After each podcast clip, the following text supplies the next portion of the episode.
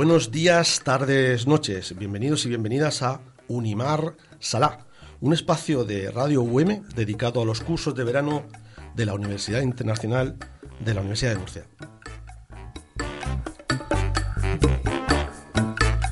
Ante el micro os habla Juan Carlos García y en la realización, con los controles y otros elementos de la técnica, hoy contamos con la inestimable labor de Javier Almela.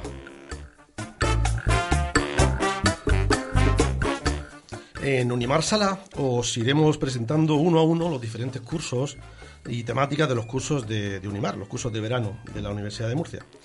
Para ello contaremos con la presencia de los directores de cada uno de, esos cursos, quienes nos contarán de primera mano las peculiaridades de cada uno de ellos.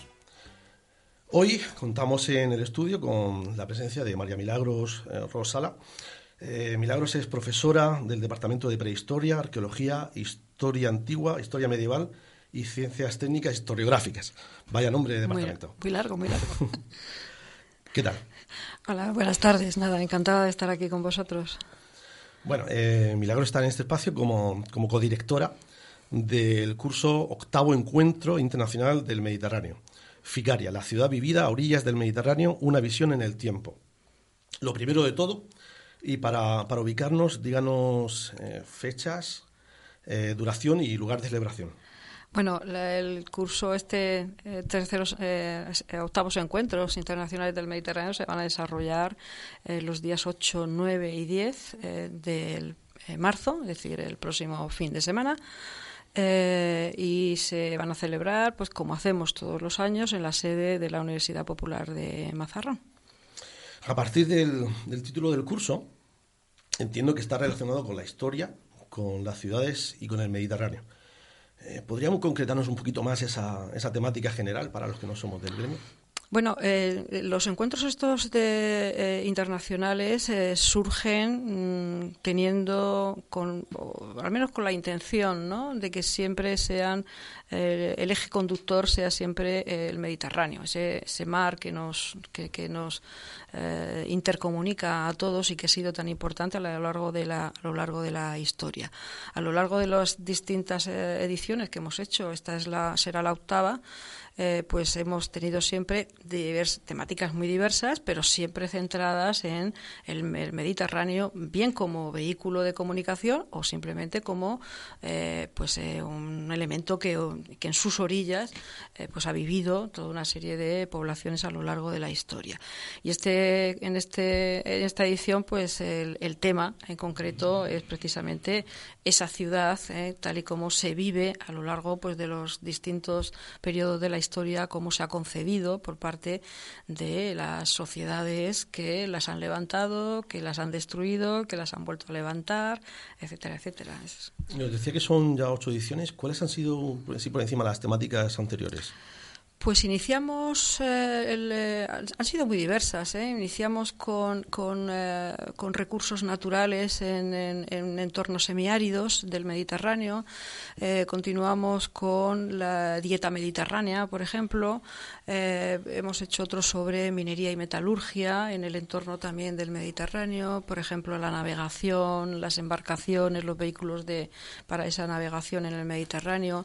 Otro fueron también los puertos en, desde distintos puntos de vista, porque tratamos siempre también de aunar eh, varias perspectivas. Es la perspectiva eh, social, es la perspectiva económica, la perspectiva ecológica. No nos olvidemos nunca, no nos olvidamos y no nos debemos de olvidar nunca de esa, de esa situación y de ese, y de ese, y de ese factor, ¿no? Y bueno, pues eh, hemos estado pues con, con distintas, por ejemplo, otra, otro tema ahora mismo viene a la cabeza, pues es por ejemplo teniendo como referencia la arqueología, cómo se ha vivido realmente, cómo ha convivido la arqueología con la sociedad urbana en, cada uno de esos periodos. ¿eh? La ha respetado, no la ha respetado, cómo la ha modificado, cómo la ha matizado, eh, hasta qué punto la ha utilizado, etcétera, etcétera. Es decir, hemos tocado bastantes temas. Ya nos van resultando un poco difícil encontrar temas, pero bueno, todavía tenemos en la recámara muchos más. Y este año hablamos de ciudades, sobre todo de ciudades.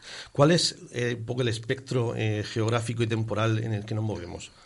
El espectro es siempre todo el Mediterráneo. Lo, único que ocurre es que en algunas ocasiones pues eh, eh, eh, siempre hemos tratado ¿no? de, aunar este y oeste, norte y sur, ¿no? es decir, el continente africano y todo el extremo oriente en distintas, en, distintas temáticas, en distintas ediciones que hemos, que hemos hecho.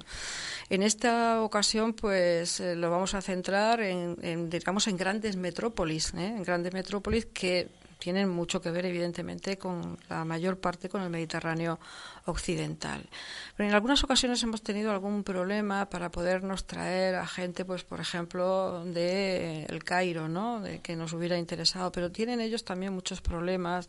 En algunos casos, alguna representante del área siria y eh, finalmente ha habido que sustituirlo y demás por los problemas que hay inherentes. Pero eh, generalmente se van eligiendo aquellos puntos en los que la investigación ahora mismo es puntera. ¿Eh? en ese sentido, porque, eh, claro, eh, lo que tratamos de alguna manera es, es de transferir ese conocimiento más actual y, más, más elaborado desde el punto de vista de la ciencia, aunque llevándolo a un lenguaje entendible y común. Veo en el, en el programa de, de este año, de esta edición, que la conferencia inaugural es sobre, sobre Emporium. Emporium es la, la Ampurias de Girona. Hombre, es la Ampuria de Girona, sí, efectivamente. Bueno, es la, es la, es la, es la Emporium de los griegos, en realidad, y, y es la, es la emporium del mundo jonefocense, de toda la actividad comercial, de todos los circuitos de comercialización que emprendió la metrópolis focea hacia, hacia el Mediterráneo occidental, teniendo como puente Sicilia y sobre todo eh, Masalia, eh, la actual Marsella. Otra, otra de las ciudades que, que me llama la atención, aquí hablamos desde el punto de vista del profano, entonces por eso espero que, que, usted nos ilustre, es Venecia. Eh, Venecia ¿Es como es por una cuestión histórico-política o por sus peculiaridades geográficas? Yo creo que yo creo que por ambas, pero yo siempre a los alumnos en las, asignaturas que tratamos precisamente ese entorno de la desembocadura, de la paleodesembocadura del Valle del Po, que es donde se ubica ahora mismo la actual eh, ciudad de Venecia, eh, tiene una, mm, una idiosincrasia que es precisamente el paleoambiente que la conforma, la configura y la ha condicionado a lo largo de los, de los siglos. Pero claro, el Adriático y esa zona de la desembocadura del Valle del Po ha sido siempre un lugar de transición, un lugar de intercomunicación con el área de la Europa central y con el área del Valle del Ródano, con lo cual, para una ciudad netamente comercial como ha sido siempre Venecia, el, lugar es idóneo, ¿eh? es decir, es, la geoestrategia de su ubicación eh, hace que sea importante en todos los sentidos, eh, de, tanto históricos como naturales. Otro de los aspectos que se, que se toca, no sé si tangencialmente o, muy a fondo, es la cuestión de la religión relacionada con las, con las ciudades. ¿Hasta qué punto la religión influye en los aspectos arquitectónicos o en el desarrollo de una ciudad? Hombre, Sí, se, toca realmente ese tema de la relación entre el mundo urbano y la iglesia, por ejemplo, o el mundo urbano y, la, y, la, y las mezquitas, es decir, los centros de, culto de distintas, eh, de distintas eh, religiosidades. Eh, yo creo que marcan mucho. Es decir, mm, las iglesias, por ejemplo, en el caso de la, de la cristiandad, diríamos, las iglesias han estado siempre centrando prácticamente el resto del entramado urbano. Entonces, eh, no es una captación, no es una, diríamos, una influencia solo desde el punto de vista eh, social e ideológico, sino también desde el punto de vista urbano. ¿eh? Es decir, han, han, trazado inicialmente eh, unas, el resto del entramado urbano, como ha ocurrido también con las mezquitas, por ejemplo, por poner ese ejemplo en ese sentido, como en muchas ocasiones, pues en el caso de las ciudades del ámbito griego o del ámbito romano, pues ha sido los templos capitolinos o los, las ágoras asociados a ellos las que realmente pues han centrado también la vida urbana de la ciudad y por tanto, la, la amplificación, la reducción, la modificación de, ese, de, ese propio, de esas propias trazas urbanas. Mucho tiene que ver, sí, mm. por supuesto. Una, cosa que siempre me he preguntado cuando visito eh, algún tipo de, ruinas, como, bueno, como desconocedor, que soy a fondo de, esas materias, es... Eh, lo que uno ve pues, básicamente son unos poquitos, unas poquitas ruinas. Me pregunto, ¿ustedes qué técnicas, los arqueólogos, los historiadores, los prehistoriadores, qué técnicas utilizan para reconstruir a partir de eso que los neófitos vemos como bueno, unas simples ruinas, cómo era una, ciudad antigua? Bueno, la, cosa es que nosotros... Mm, eh, como profesionales no llegamos nunca a ver una ruina. Lo que vemos son, son unos restos de una vida cotidiana, de una vida cultural, cultural de una vida eh, política, ideológica, de, una, de unos tiempos económicos.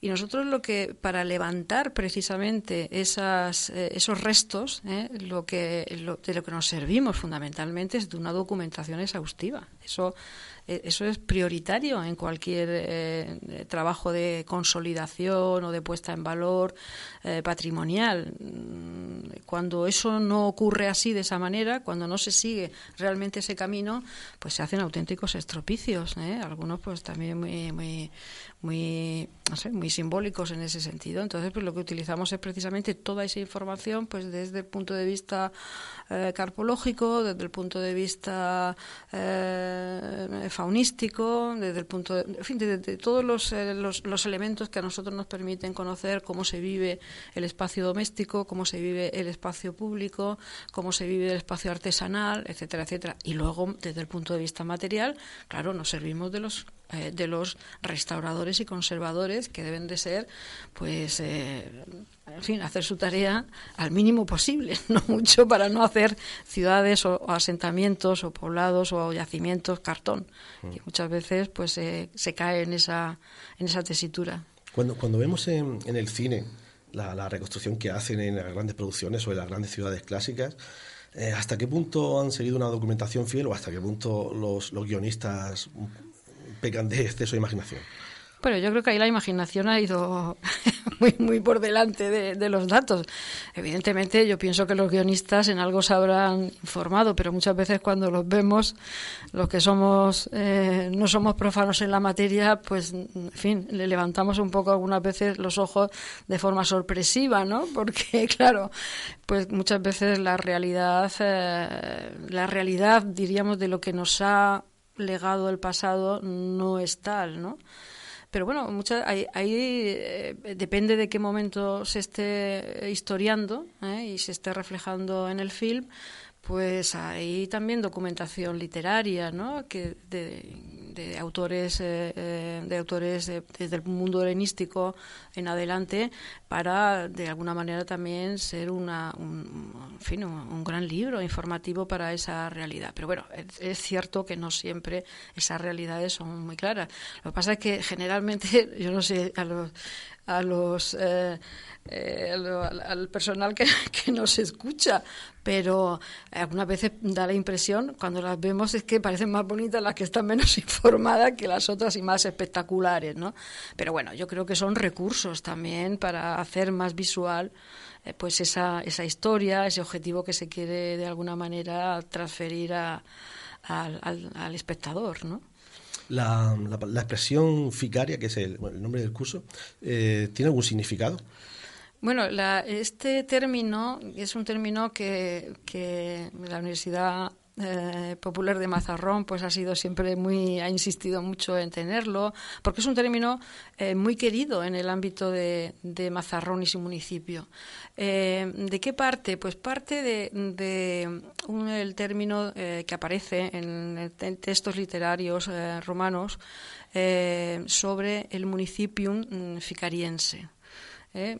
y, algunos investigadores ¿eh? pues han, han propuesto que realmente se refiera a la zona de, las grandes la zona de las grandes minas ¿eh? de, de, las minas de, mineral argentífero de, de Mazarro que están en, el mismo pueblo y en su y en su y en su entorno no bueno pues ese es, casi casi un emblema para para ellos y, y, al final pues ha hecho casi también el, ese pequeño término que identifica todas las, las, las ediciones que hemos hecho hasta ahora ¿Y la idea de, de, crear este curso, de, dónde surgió? Porque mm, tengo entendido que hay una actividad paralela relacionada. Eh, de, qué se trata? ¿Es un congreso? ¿Es un...? No, ah, bueno, vamos a ver, esto surge por iniciativa de la Universidad Popular de Mazarrón. Ellos hacían inicialmente unos, unas, unas jornadas de divulgación de su propio patrimonio material o inmaterial, ¿no? Eh, y surge con la idea, pues bueno, cuando empiezan a aparecer los, eh, las embarcaciones estas locales ¿eh? de la zona de Mazarrón, pero de, periodo en el que los fenicios están en la zona, a la un poco antes se ha excavado el yacimiento tan importante de Punta de los Gavilanes, donde aparecen precisamente los, los hornos de fundición de, de esos, de, ese, de, ese, de esos minerales argentíferos para ser utilizados desde época fenicia y en época púnica. En fin, es un periodo en el que eh, la Universidad Popular y sobre todo José María López Ballesta, su director, pues apuesta por poner en valor precisamente ese patrimonio histórico que el municipio está generando.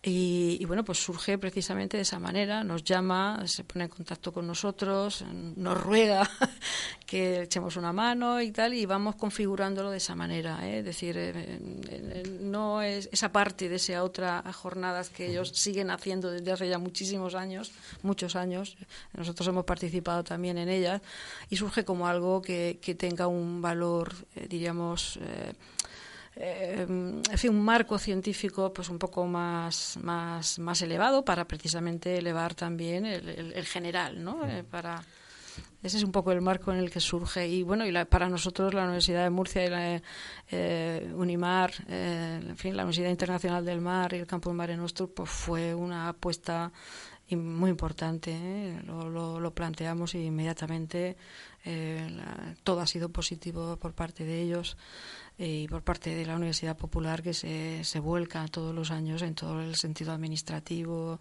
eh, y demás. O sea que la verdad es que esa connivencia entre esas dos instituciones está siendo muy buena. ¿Y cuál sería el, perfil del alumno típico de este curso? Pues eh, el alumno se ah, tiene, bueno, debe de ser, ¿eh? pero en general es un alumno muy interesado también en facetas muy diferentes, porque también por eso que decía antes, las temáticas que nosotros elegimos intentamos que sean desde la antigüedad, aunque siempre hay un valor ahí arqueológico importante, pero desde la antigüedad o desde la prehistoria hasta el mundo actual.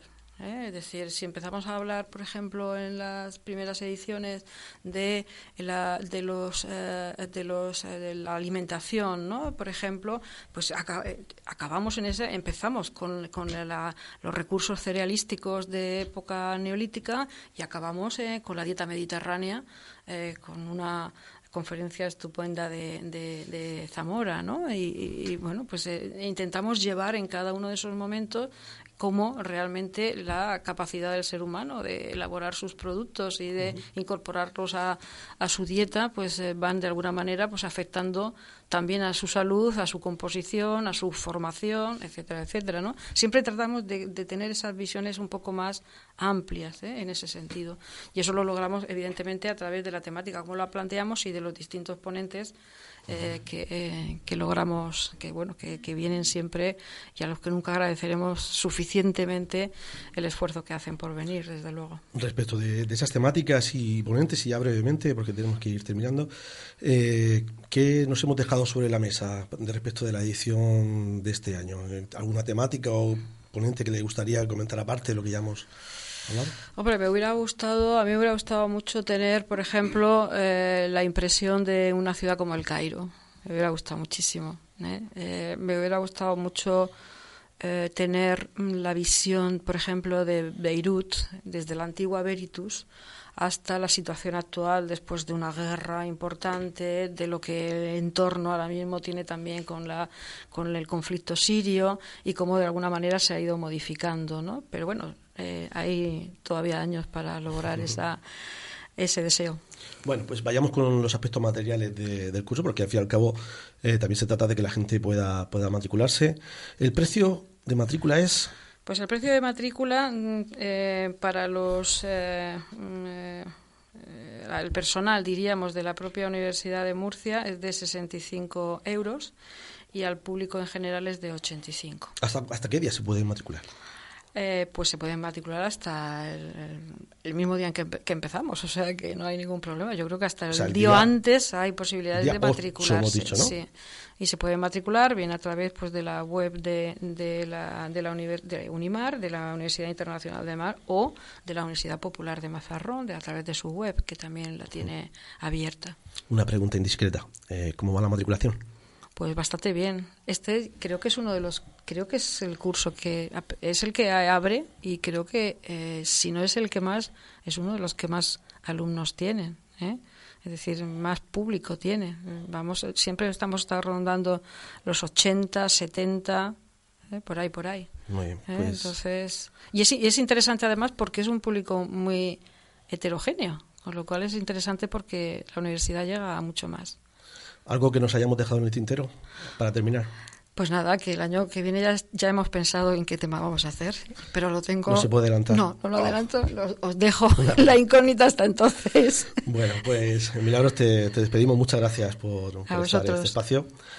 Y seguimos eh, hablando eh, sobre los cursos de, la Universidad del Mar. Vamos terminando, eh, pero antes vamos a comentar cuáles son los próximos cursos que están previstos en esta última edición de Unimar. El, próximo, que es el, día 8 eh, de marzo, es el que estamos hoy comentando, que es el octavo encuentro internacional del Mediterráneo, FICARIA. Eh, el mes que viene, el día 8 de, abril, eh, empieza la segunda edición del curso Trastornos de la Conducta Alimentaria en la Práctica Clínica.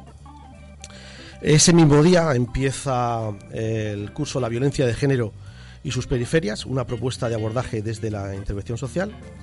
Y también el día ya, ya nos metemos en mayo, el día 9 de mayo, empieza el curso de las canteras históricas y su valor patrimonial, acciones para su conservación y recuperación. Bien.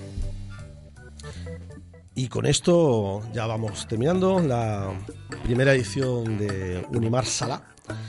Recuerda que puedes escuchar este y todos los podcasts de Radio UM en la web de la Universidad de Murcia, donde quieras y a la hora que quieras. Javier Almela estuvo en el control y con el micro el que les habla. Buenos días, buenas tardes y buenas noches.